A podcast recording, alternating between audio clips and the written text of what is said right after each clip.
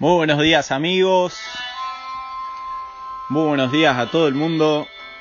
Estamos una vez más en lo que es Radio Perla Negra, emitiendo desde el puerto de Cádiz, aquí al sur de España, Andalucía, hermoso lugar, donde podemos ver el sol caer, una luna gigante que está estos días en el cielo. Aquí estamos compañeros, aquí estamos amigos, dándole batalla a la cuarentena.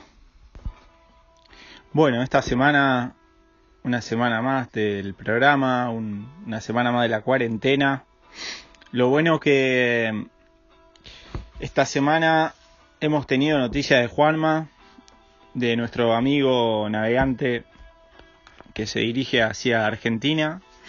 Juanma hace tres días, o sea, el miércoles después de salir del programa, me informó un amigo que había pasado por la isla de Cabo Verde, mandó una especie de paloma mensajera hacia la familia para avisarle a los padres que estaba bien y que estaba navegando hacia Mar del Plata. La, la magia de todo esto es que Juanma va sin ningún tipo de, de radio, de teléfono satelital, o sea que entre mensaje y mensaje puede pasar un tiempo.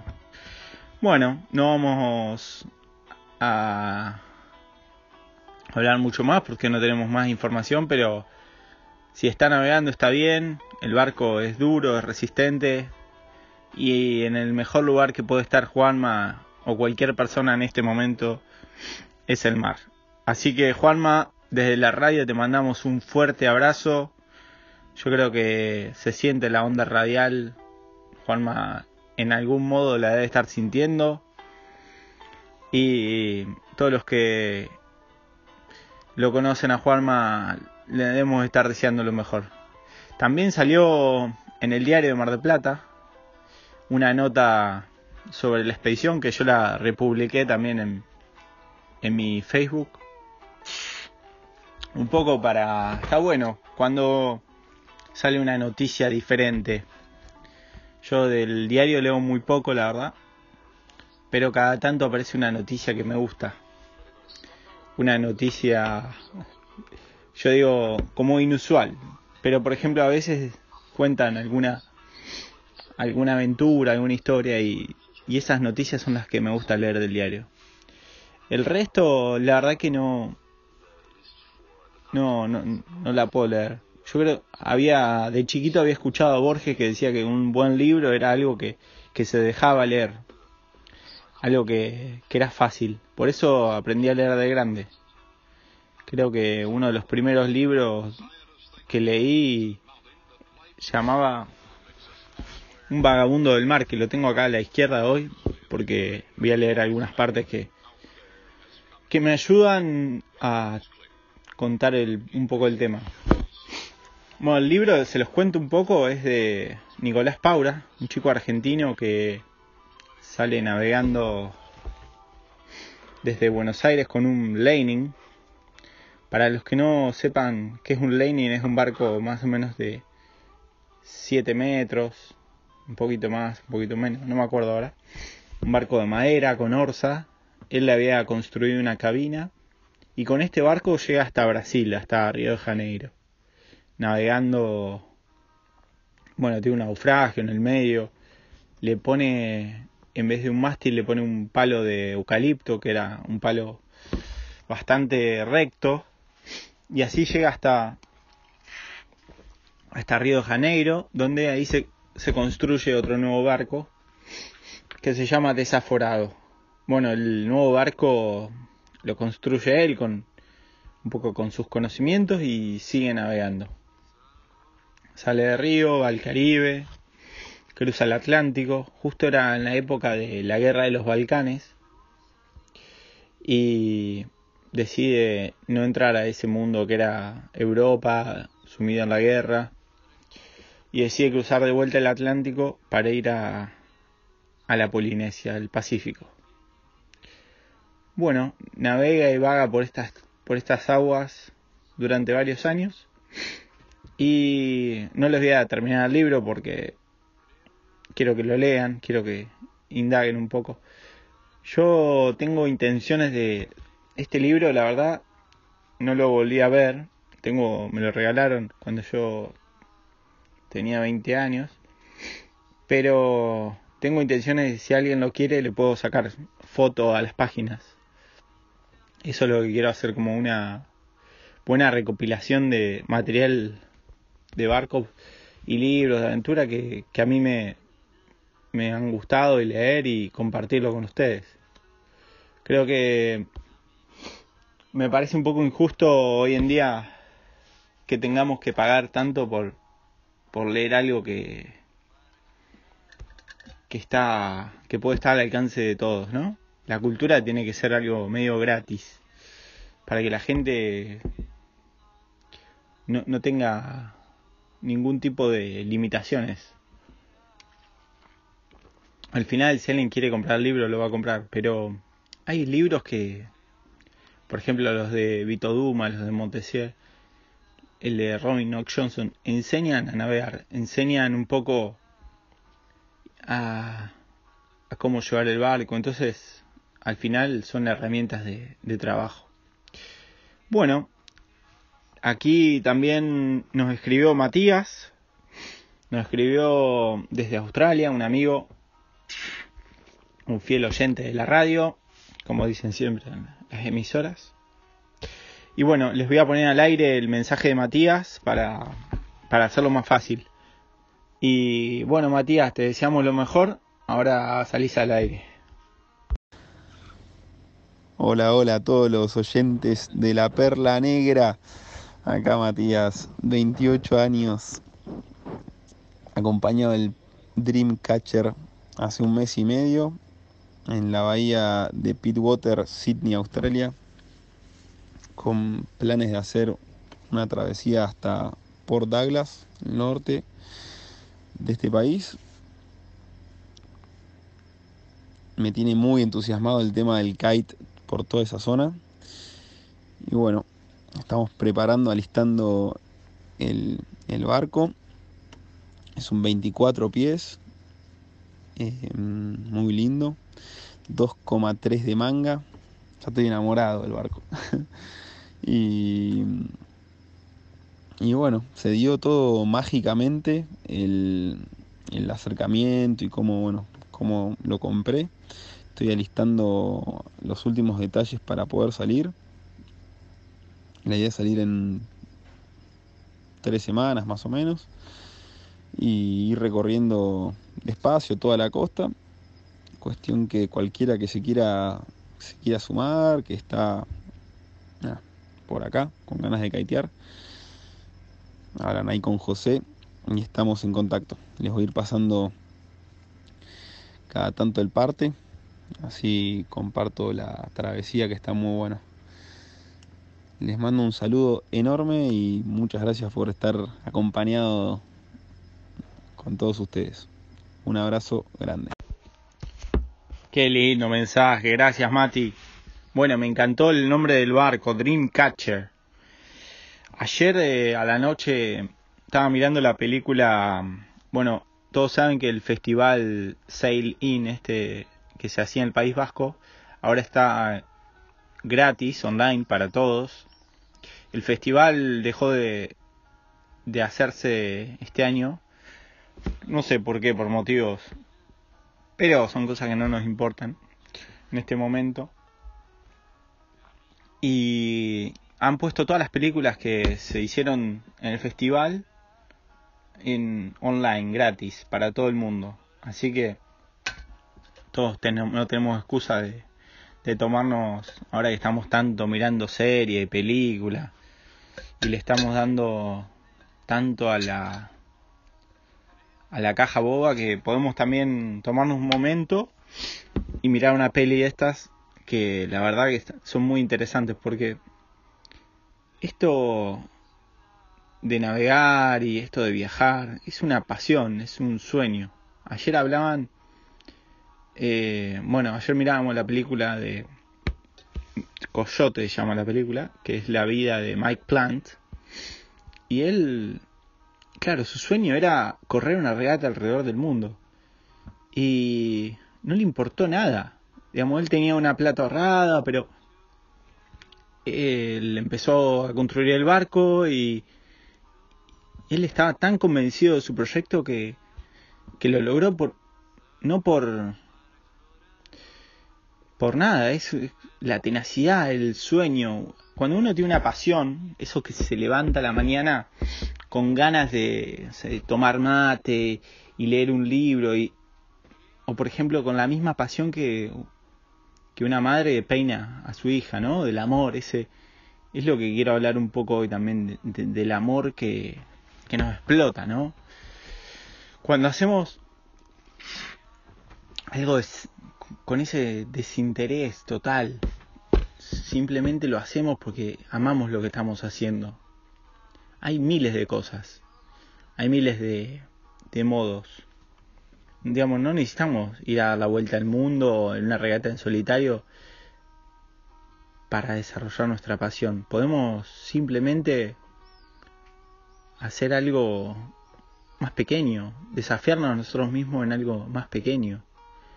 Pero bueno, esta película la verdad que a mí me, me hizo llorar. Ayer no porque ya la había visto. Es como que la segunda vez impacta menos, pero porque ya sabes lo, hasta todos los diálogos, toda la lo que va a pasar. pero en el primer momento que la vi, estaba acá en el barco, hacía un poco de frío, me acuerdo, y me acosté en el camarote ahí, prendí la peli y cómo empieza, ya empieza hablando de, de la libertad, del, de que estaba todo unido. Y eso, y él lo dice, Mike Plan lo dice en un momento que no se puede explicar. ¿Cómo vamos a explicar el amor? Si el amor sale del corazón y no de la cabeza. La cabeza explica. Entonces, ese, ese modo que tenía Mike Plan de vivir, de vivir con una pasión, con un sueño, es lo que a mí por lo menos me inspira a seguir viviendo cada día con más intensidad y decir, va, cuando se libere todo esto voy a hacer, voy a, a navegar, no me importa cómo, cuándo, pero voy a navegar, voy a seguir este este flow. Así que bueno, ese, con ese amor, ¿no? De que tenía Mike Plant por por sus barcos, hacer piensen que una regata alrededor del mundo empieza en esa época ya lo había hablado, había hablado, había hablado de la BBC BOC Challenge y en esa época la vela era un poco más amateur, ¿no? Pero claro, la gente igual necesitaba patrocinios y, y Mike Plan logra hacer un barco. Tengo varios amigos arquitectos navales constructores y ellos lo pueden saber. Y hacer un barco desde cero implica un conocimiento previo. Él simplemente leyó un libro de cómo construir un barco y en dos semanas ya tenía el casco hecho. El barco, después obviamente que le llevó un tiempo construirlo y todo, pero imagínense las ganas y la pasión que le dedicó a eso, que lo logró. Creo que la vida sin pasión es una vida media insulsa. Para, para el resto de los comunes que vivimos en esta tierra, cuando vemos gente así como Mike, a mí me, me animan a seguir, seguir explorando y seguir buscando mis sueños. O sea, Dreamcatcher. La verdad que es hermoso. Y no necesitamos grandes aventuras. Ni. Ya la era de, de los exploradores polares ya se terminó. Ahora es simplemente un viaje más hacia lo que nos gusta. Ya les digo, ¿eh? puede ser hacer pan, pero simplemente hacer lo que nos gusta. Bueno, el capítulo de hoy un poco va a hablar del amor. Así que yo empecé a, navegar, les digo, por el mundo de un modo muy fácil. Sentadito en una cama, empecé a leer libros y empecé a explorar. Todavía tenía que, terminar de estudiar y estos libros me hacían viajar. Entonces empecé a soñar como historias, ¿no? De, de navegantes. Que después esas historias me sucedieron a mí. El amor, cuando te cruzas con un amor, te das cuenta de que todo tu cuerpo te vibra, todo todo, toda la comida es rica, no necesitas dormir tanto. Me acuerdo que a veces pasaba noches enamorado sin dormir, mirándola a ella dormir. Y eso era algo que, que era como una energía, ¿no? Como, como de ir navegando con todas las velas afiladas, el barco iba acelerando, era la verdad una sensación de estar flotando. Esa sensación de que no necesitas comer, que va todo, todo que sí, ¿no? Es como una hermosa sensación de navegar. Bueno, ahora les voy a leer parte de este libro de Nicolás Paura. Eh, el libro está como basado en pequeños capítulos, la verdad que me gusta mucho cuando no hacen un capítulo ni una trama súper larga. Son pequeñas historias que va contando y va aglomerando en el libro. El capítulo que les voy a leer se llama Hallazgo sorpresivo. Un hallazgo sorpresivo. Con nervios de principiante Penetré en el canal de acceso a la isla, comprobando con los binoculares las boyas que señalaban el acceso. A medida que iba ingresando en él, observaba cómo iban variando los tonos del fondo. Los azules iban transformando en verdes esmeralda, como gemas líquidas de las ondas superficiales entre las que se deslizaban multitudes de pequeños peces de colores bellísimos, un aroma a mariscos me inundó de gula. Me imaginé cazuelas, langostas y muchas de otras delicias que mi estómago reclamaba.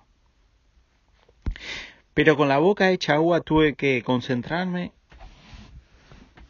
y poner toda mi atención al momento que estaba viviendo. Poco viento, la rompiente cerca, la ausencia de balizas en el tramo más extenso me hicieron sudar la gota gorda. Cuando superé la boya de bifurcación, recién pude hacer el último tramo para advertir que detrás de una duna elevada había otro barco fondeado allí. Mi decepción fue completa. Me había caído sobre la espalda transpirada y ardiente un balde de agua helada. En primer momento confieso que renegué a todo vapor de mi nuevo vecino. Después me desahogué con los recuerdos de su madre y su abuela y finalmente reflexioné con serenidad acerca de mi propio egoísmo. No podés ser tan miserable, Nico. Si no tenés título de propiedad de esta isla, que es solamente propiedad del creador. Al menos Mufado Fondier unos 200 metros del otro casco. Ambos quedamos ubicados frente a, esa isla que tendría unos 400 metros de frente por 100 de fondo. Tanto como para refrescarme como para comprobar que el ancla estaba bien afirmada, me di un remojón. Nadé alrededor del barco, acariciando la pancita, como quien acaricia la panza de su cachorro preferido. Después de, de volver a bordo, puse orden en el interior y en la cubierta. Arrié el botecito para hacer un recorrido en torno a la isla y en la playa junté un montón de caracoles de todos los tamaños. Entusiasmado por la calidad y la variedad existente, regresé al barco cuando escuché el llamado de una mujer desde el barco vecino. Remando en el chinchorro, fui a su encuentro, aguardando ver en cualquier momento aparecer el barbudo acompañante. Vista de cerca, mi vecina era ese color marrón glacé, una de esas mujeres doradas y maduras que te cortan la respiración tengas la edad que tengas.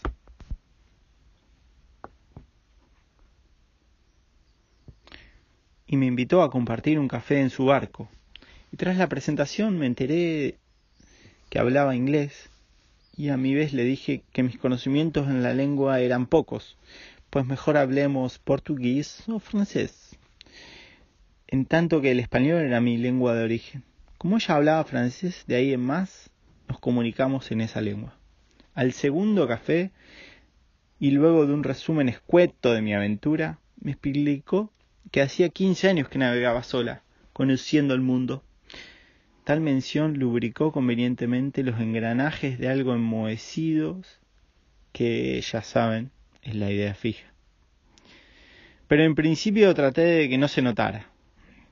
Pero bueno, ya saben cómo ocurren ciertas cosas en una isla desierta, dos navegantes, con tanto en común para compartir. Y bueno, el barco de ella tenía 11 metros de eslora y su interior estaba bellamente decorado con caracoles y recuerdos de sus andanzas. La conversación fue extendida y en un momento me preguntó a dónde iba a pasar fin de año. Le respondí que allí mismo, que era un placer que tenía reservado antes de volver a mi tierra se entusiasmó al decirme, qué lindo, podemos pasar la fiesta juntos. A poco de eso me comentó que había pasado su cumpleaños muy sola y triste. Le dije que yo también. Me preguntó qué fecha cumplía los años y con toda naturalidad le respondí 27 de octubre. Allí abrió muy grandes sus ojos claros y me pidió que le repitiera la fecha. Lo hice. Su sorpresa era grande y magnífica y en su mirada había una chispa. Con mucha serenidad tornó a preguntarme ¿En qué año naciste? En 1954, le contesté, sorprendido a mi vez. Apenas le había pronunciado, ella me rodeó con sus brazos tras una exclamación de alegría. Si hemos nacido el mismo día y el mismo año. Pude decirme una vez más que recuperó su aliento pero continuamos abrazados un buen rato, emocionados y al mismo tiempo sin encontrar el modo concreto de el modo concreto de llevar adelante este encuentro. Pero como buenos aventureros y vagabundos del mar, no éramos otra cosa, nos dejamos llevar por las profundas corrientes del instinto.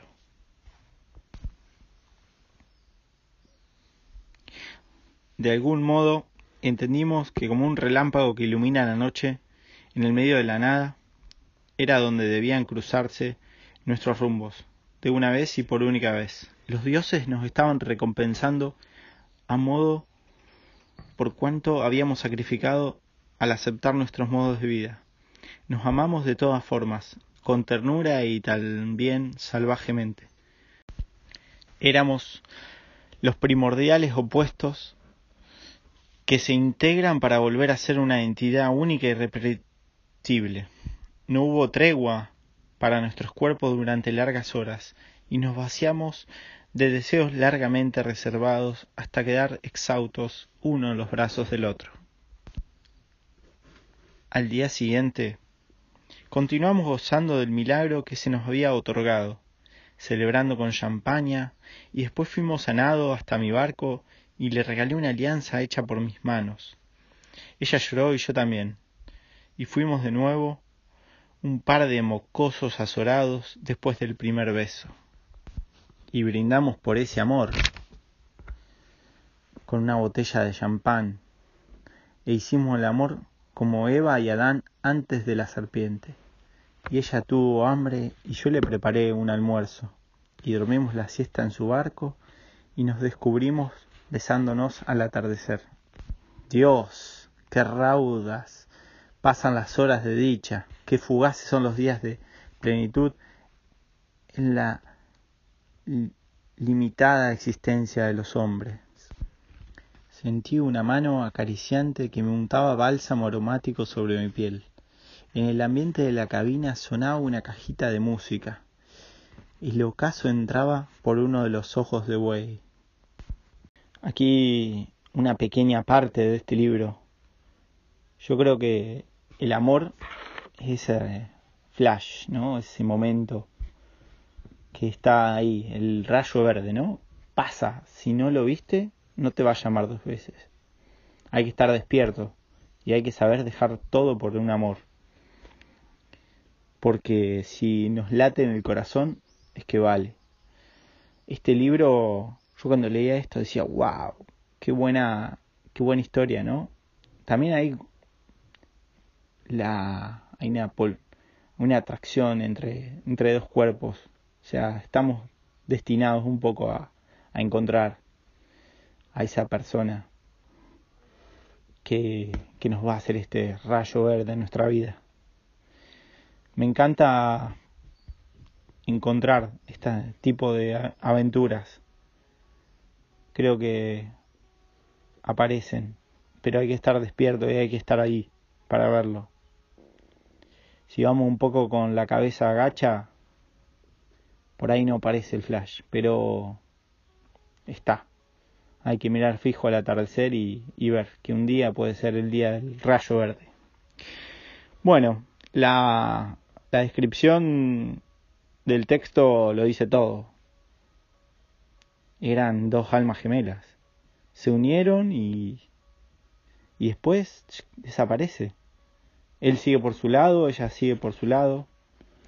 A veces tenemos que reconocer que en un momento se fue la magia y hay que dejar libre el camino para que cada uno se vuelva a descubrir y encuentre nuevas vivencias y nuevas aventuras.